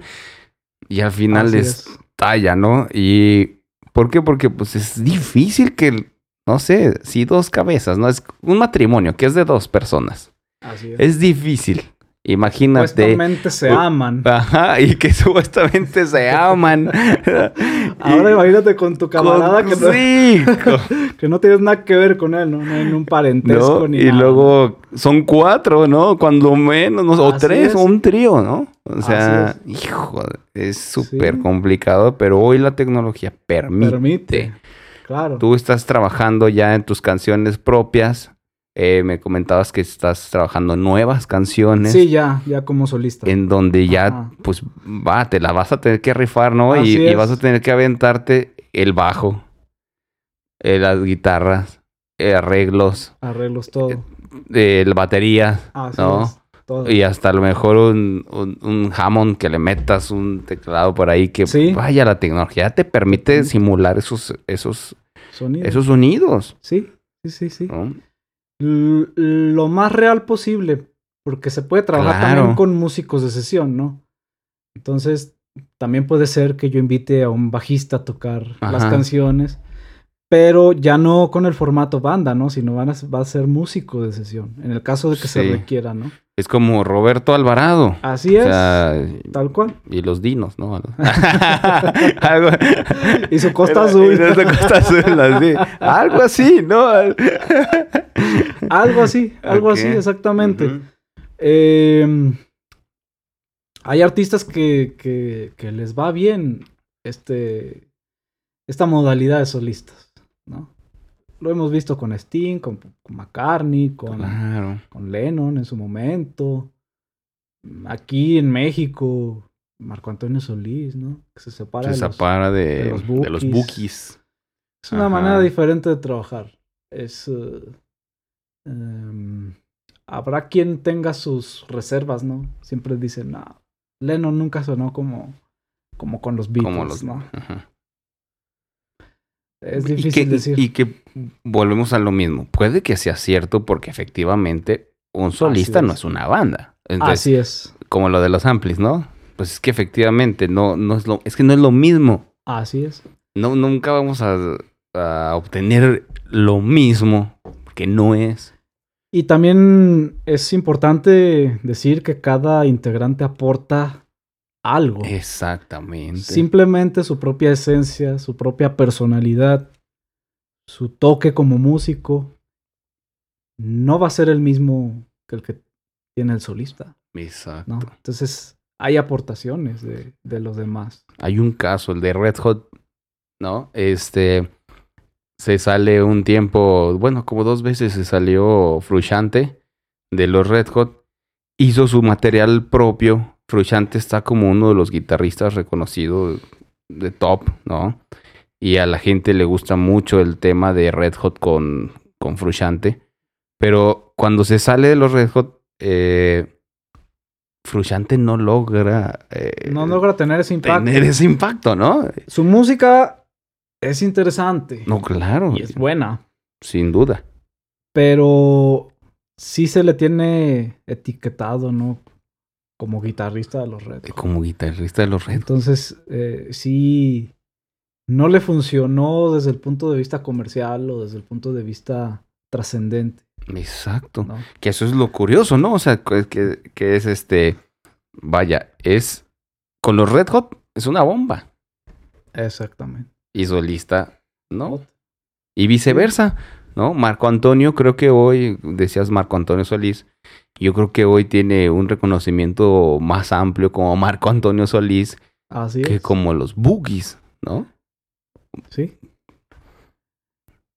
El reconocimiento de la gente y económico, sí. Pero musicalmente hay quien prefiere A los Bookies. Ujú, Precisamente por estas aportaciones que hacían cada uno Cada de sus uno. integrantes, ¿no?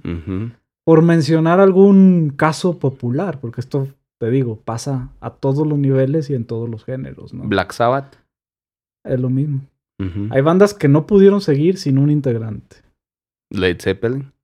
Led Pero más bien esa fue decisión, ¿no? Sí, O- porque sabían que, que el concepto de Led Zeppelin eran cuatro personas.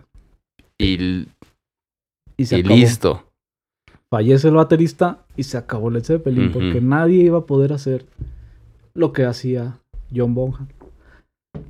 Pasó lo mismo con Queen, ¿no? No, claro. Y en este caso es más significativo porque normalmente el vocalista es el que está al frente. Sí, es la imagen, La es imagen. el... Entonces, es imposible suplir eso. Por- Ahora, un caso muy reciente, eh, Foo Fighters. También, Eh, Vaya, no sabemos qué vaya a pasar realmente. Veo complicadísimo. Casi, casi creo que está, estamos eh, ante eh, ya prácticamente la desaparición de, de Foo Fighters. Así es. O sea, ya yo se no acabó, creo, yo no creo que sea imposible, pero sí es complicado. No, imposible, no creo, ¿ah? pero digo, Por ejemplo, está el caso contrario de ACDC, que sí pudo superar la pérdida de su primer vocalista. sí. Es a lo que yo me refiero de que no es imposible, ¿no? Pero es súper complicado, ¿no? Sí. Súper complicado. En el caso de ACD, eh, ACDC, al principio sí estuvo la comparación, ¿no? Con Bon Scott, Sí. pero increíblemente sus más grandes hits son con el segundo Son con este. Ajá. ¿no? Entonces, pues sí se puede, ¿no? Pero complicadísimo. Complicadísimo, O sea, es, es un caso de. así es, sí. Sí, sí. No. Un caso de especial, ¿no? Especial, Es- ¿no? ¿no? sé. eh, no sé, imagínate los BGs, ¿no? Así es. Eh, que es una característica de, de ellos como agrupación, las voces y todo eso. Se te acaba uno y. Ay, Dios mío, pues ya. Se acabó el show. Se acabó el show, Así es. Así es. ¿No? Pues así es esta cosa de las bandas, ¿no? Yo no digo que después pueda yo tener algún proyecto en este formato de banda, Claro. pero por ahora yo estoy bien trabajando solo. Y de hecho han llegado a invitarme y no he estado yo en, en condiciones de aceptar.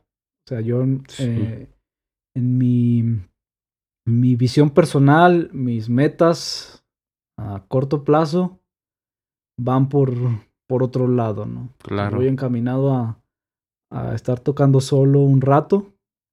Al menos en este proyecto de vida, ¿no? Sí, sí, sí. Porque siempre tiene uno proyectos alternos. Exactamente.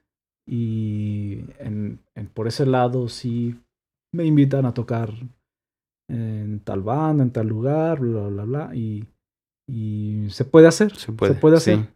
Pero ya en un proyecto de vida, tal cual, eh, voy encaminado eh, por el lado solista. Se puede vivir de la música. Te mueres de hambre de, de, de músico. como, como esa frase que, que yo creo que casi todos los músicos y artistas se les dijo. Uy, te Fíjate, vas a me- morir de hambre. Se me viene a la mente una experiencia que tuve en mi casa con mi familia. Yo no tuve un bloqueo como tal para dedicarme a la música. Mis padres eh, jamás me negaron eh, trabajar en esto. Pero yo los sentía preocupados. Preocupados, o sea, ¿qué vas a hacer? ¿no? No te digo que no, pero o Sí, es así. sea, me siento angustiado. Ujú. Angustiada mi mamá, ¿no? Sí. Y mi mamá me decía, es que a mí me gustaría que tuvieras algo más estable. Y yo le dije, dígame qué es estable. Claro. ¿Quién tiene asegurado Nadie. el trabajo? Nadie, ¿no? Nadie. A lo mejor antes el abogado, el doctor, el contador, pues sí. Pero hoy en día todo mundo salimos a la calle a partirnos la madre Exacto. y a conseguir el pan de cada día, ¿no? Correcto. Todo mundo. Vivir de la música no es fácil. No lo es. Pero vuelvo a lo mismo. Dime tú que sí es fácil. sí. ¿Dónde está fácil? Entonces, eh, cuando yo tomo la decisión y me doy cuenta de esto, Está cabrón. Está cabrón, ¿no? sí. Yo tengo mi título de abogado y todo. Claro. Pero yo pensaba, a ver, ¿va a ser todo miel sobre hojuelas yo ejerciendo mi trabajo? Pues claro que no. No, Va a haber problemas. Y ni siendo abogado es miel sobre No. hojuelas. O sea, es, Exactamente. es la vida. Exactamente. Entonces, eh, me digo a mí mismo, bueno, si ya la vida está jodida, pues por lo menos vamos a hacer algo que nos guste, ¿no? Exacto. Por lo menos hacer las cosas con pasión. Es decir, yo me estoy despertando todos los días a hacer lo que quiero hacer. Sí. Y aceptando las consecuencias. Porque sí, la gente me ve muy bonito tocando la guitarra, aquí y allá, pero siempre pues hay cosas abajo de, de la alfombra, ¿no? Sí. Y uno tiene que resolver todas estas cuestiones y decir, aún así, prefiero esto, ¿no? Cualquier cosa negativa que pueda implicar dedicarme a la música, para mí vale la pena 100%. Ujú. Entonces, eh, claro que se puede vivir de la música. Y hay muchos campos de trabajo, ¿no? Desde el eh, dar clases, desde el tocar en vivo, desde em, hacer música para comerciales, hacer música para videos, hacer música para teatro, para Ajá. cine, ¿no? Tanto en el lado creativo con- como en el lado interpretativo, ¿no? Hay gente que, que dice, yo me dedico a la música, pero yo no creo nada, yo soy intérprete. Bueno, también hay un mercado para, para esta gente, ¿no?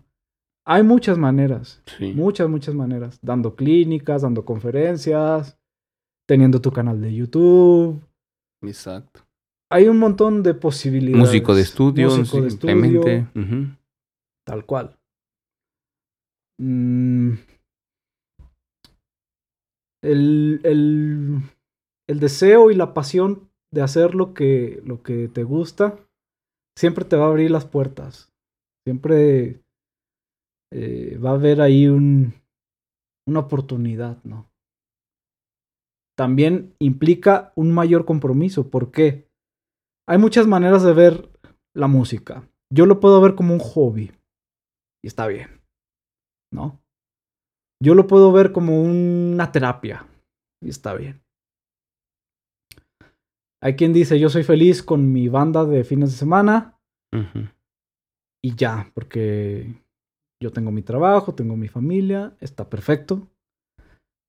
Pero entre más te vas involucrando y cuando ya la tomas de manera profesional, obviamente implica un mayor sacrificio y mayor compromiso, ¿no? Tienes que tocar mejor.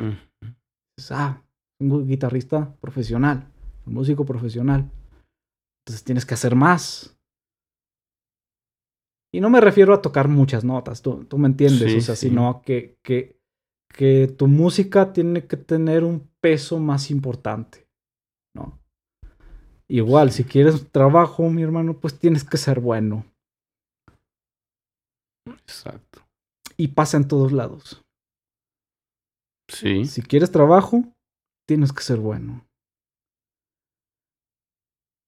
Y ahí está la cosa. No nada más para los músicos. Tú vas a contratar a un albañil para que te venga y te construya algo sin, sin saber cómo trabaja. No, y si es malo, ¿lo vas a traer? Claro que no. Claro que no. Siempre uno pide referencias, ¿no? Oiga, Sí. ¿dónde hay un mecánico bueno que me recomienden? Porque... Que no te robe, que no cabrón. te robe. Que no te quite acá el catalizador, Sí. güey. Que... Sí. Pero también que haga el trabajo como se debe hacer. Sí. ¿no? Y todo mundo, en su rama, estamos buscando esa, Esa parte. esa parte. Porque sabemos que la competencia la puedes ganar por esa vía. ¿no? Así es. Así es. Tu trabajo habla por ti. trabajo, tu pres- y lo que se va generando como un prestigio. ¿no? Y ya, ya después ya ni preguntas, tú ya sabes, a ver, ¿quién es el mero bueno para los coches Ah, Exactamente. full injection, no? Ah, Sí. Es este compa, no le busques, vete para allá. Oye, ah, cobra caro. Pues es que, pues es que es el, es el indicado. es el indicado. Es el que sabe, ¿no? Es el que sabe. Así es. ¿no?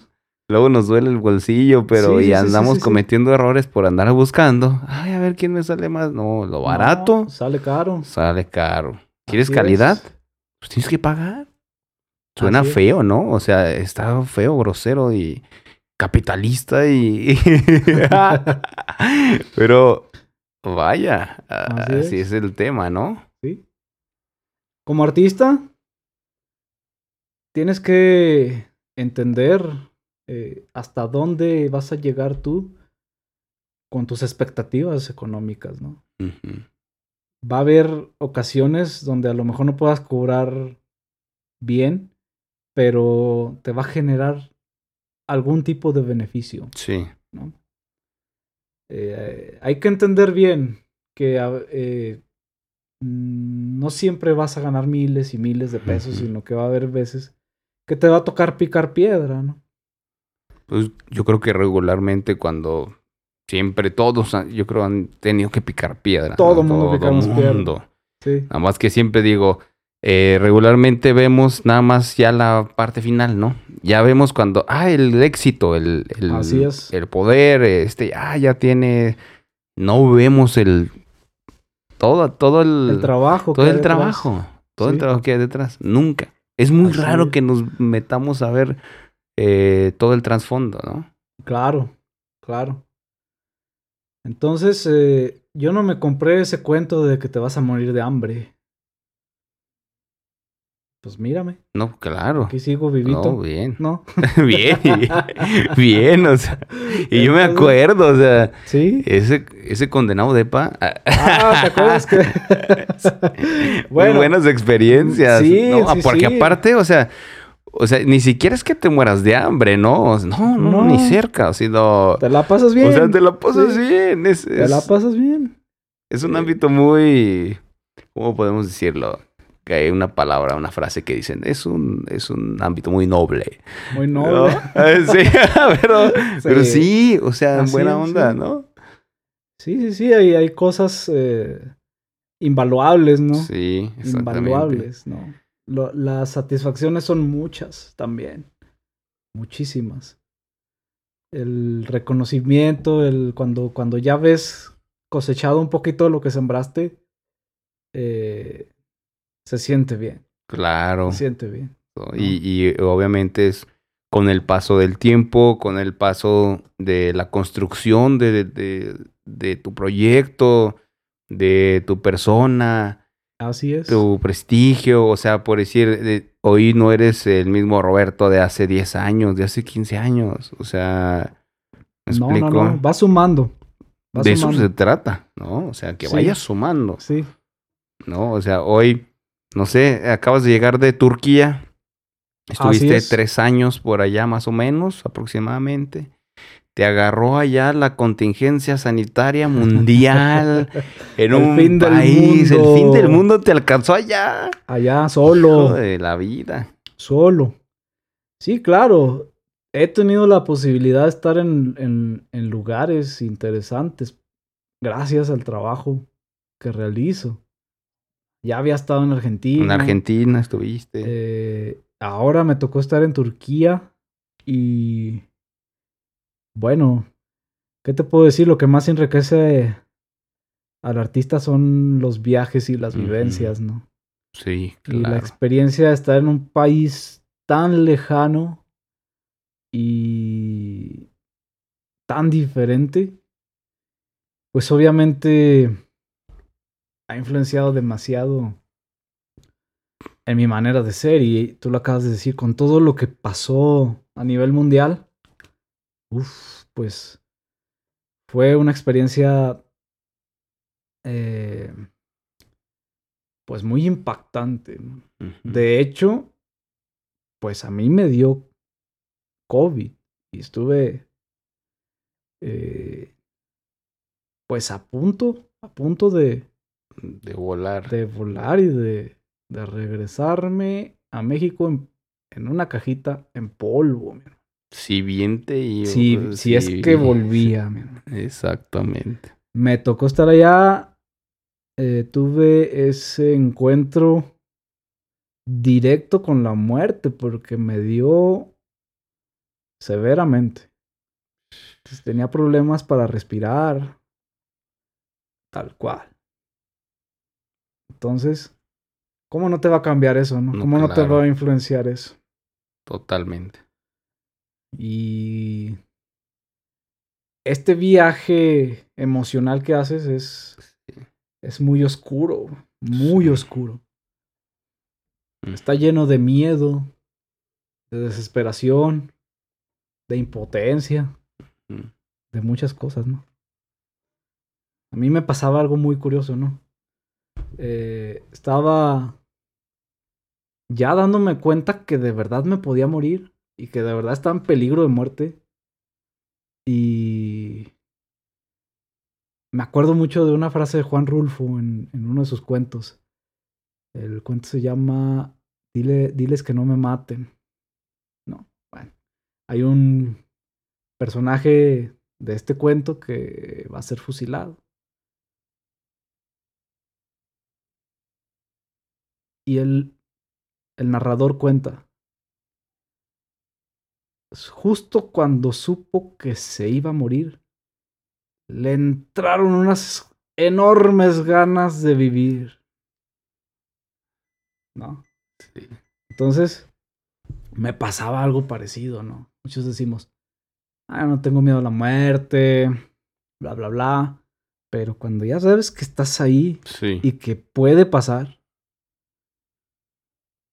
uy, tu, eh, tu, tu cerebro, tus procesos mentales, tu conciencia, todo empieza a generar muchos pensamientos, ¿no? Sí. Y yo decía, no puede ser posible que yo voy a terminar aquí. ¿Cómo vine yo a meterme a este en este rollo? ¿No? Tengo todavía muchas cosas que hacer. No. Y es eso, ¿no? Dices, yo lo que quiero ahorita es estar o en mi casa con mi familia, o en una reunión con amigos, o en un concierto. Pero estoy aquí muriendo. Imagínate. Me mm. tocó eso allá. Y aparte solo. Entonces es... algo, es algo bien fuerte, denso.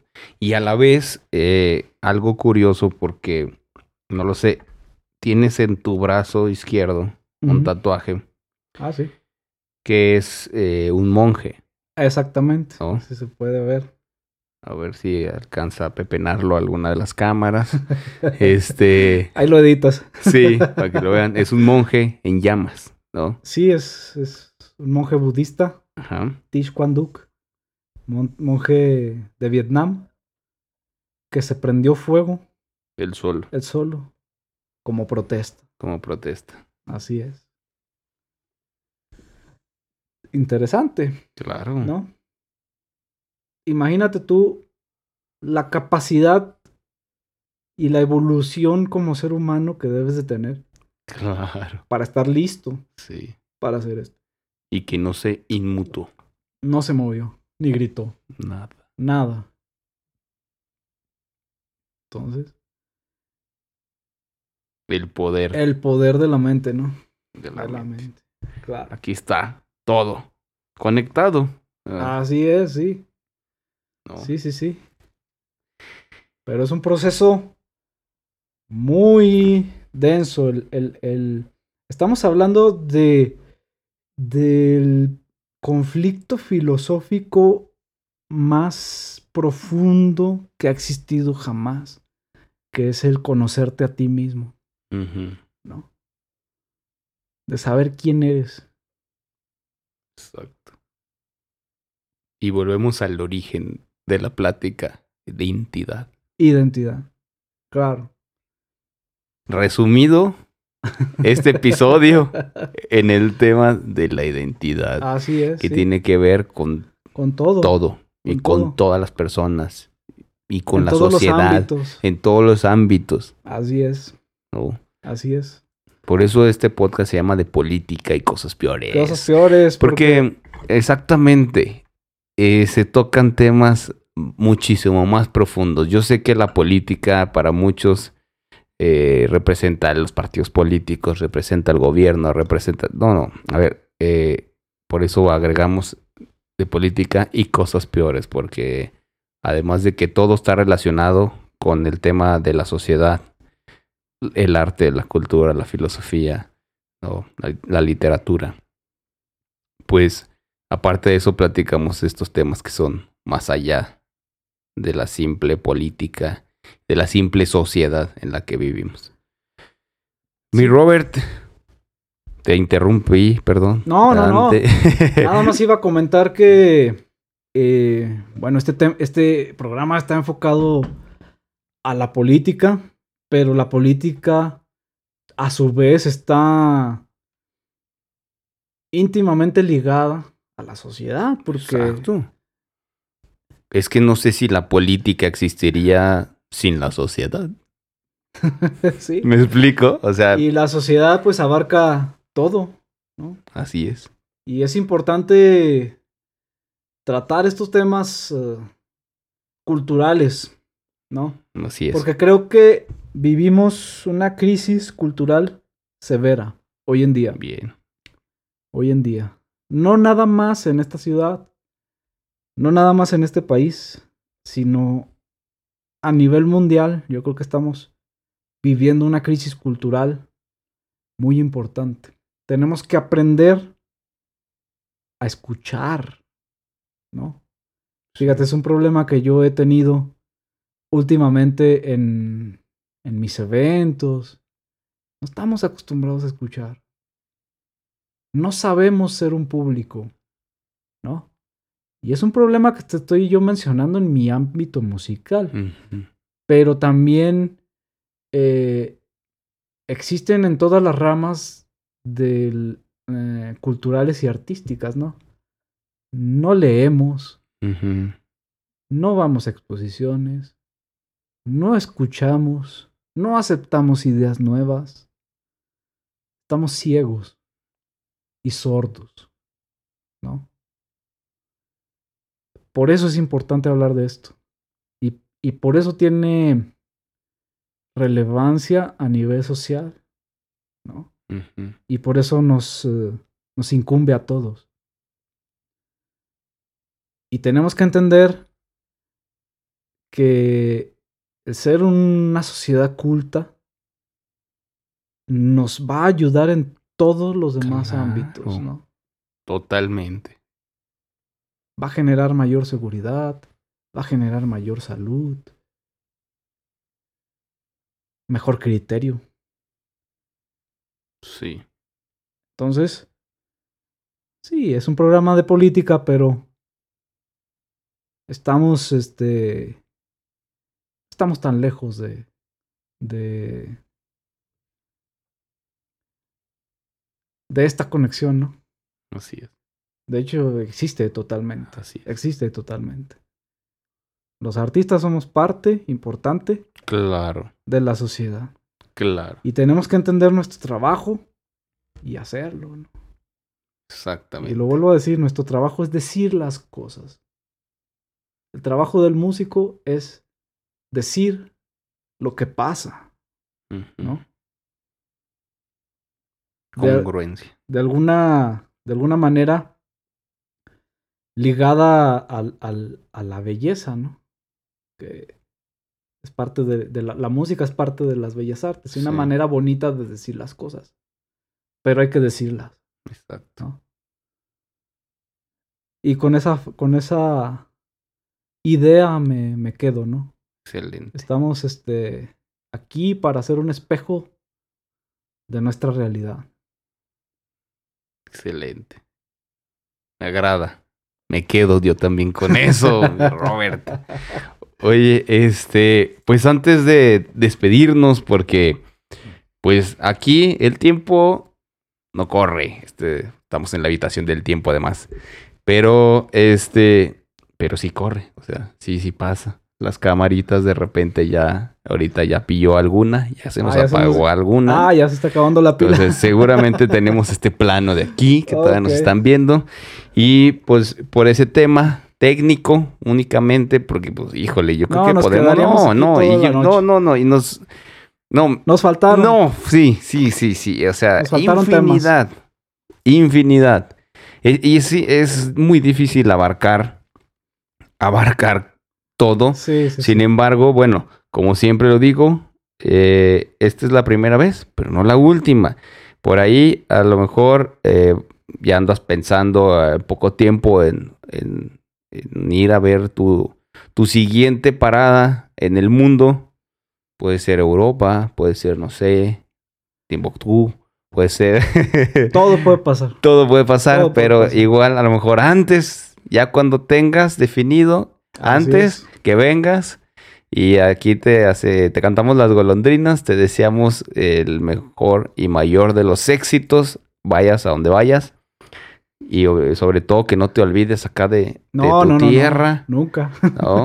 Y quisiera eh, que este episodio lo finalizáramos con una ah, canción, una algo que quieras eh, mostrar. Sí, vamos a hacer una, una improvisación. Va, Una improvisación. Va, va, algo va. Que, que nazca en este preciso momento.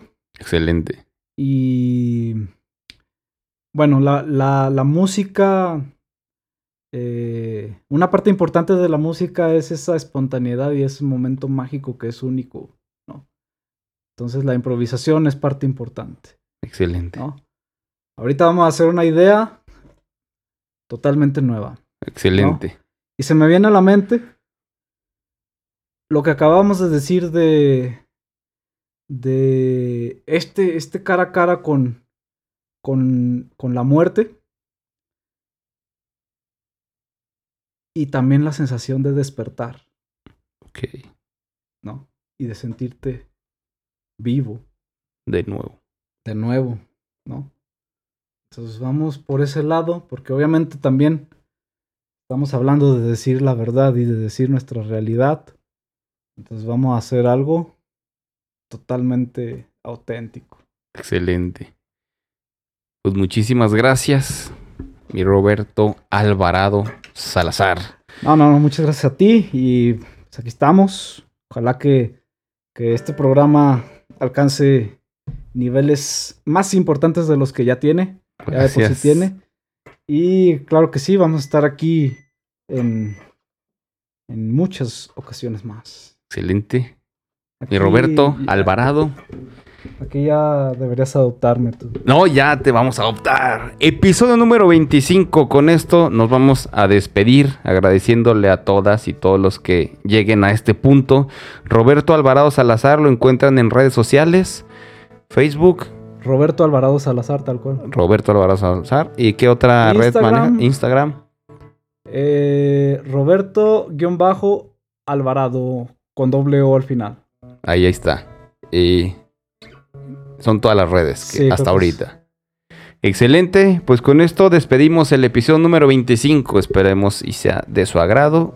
Si quieren dejar algún comentario, ya saben, déjenlo lo que sea. Y con esto nos despedimos. Muchas gracias.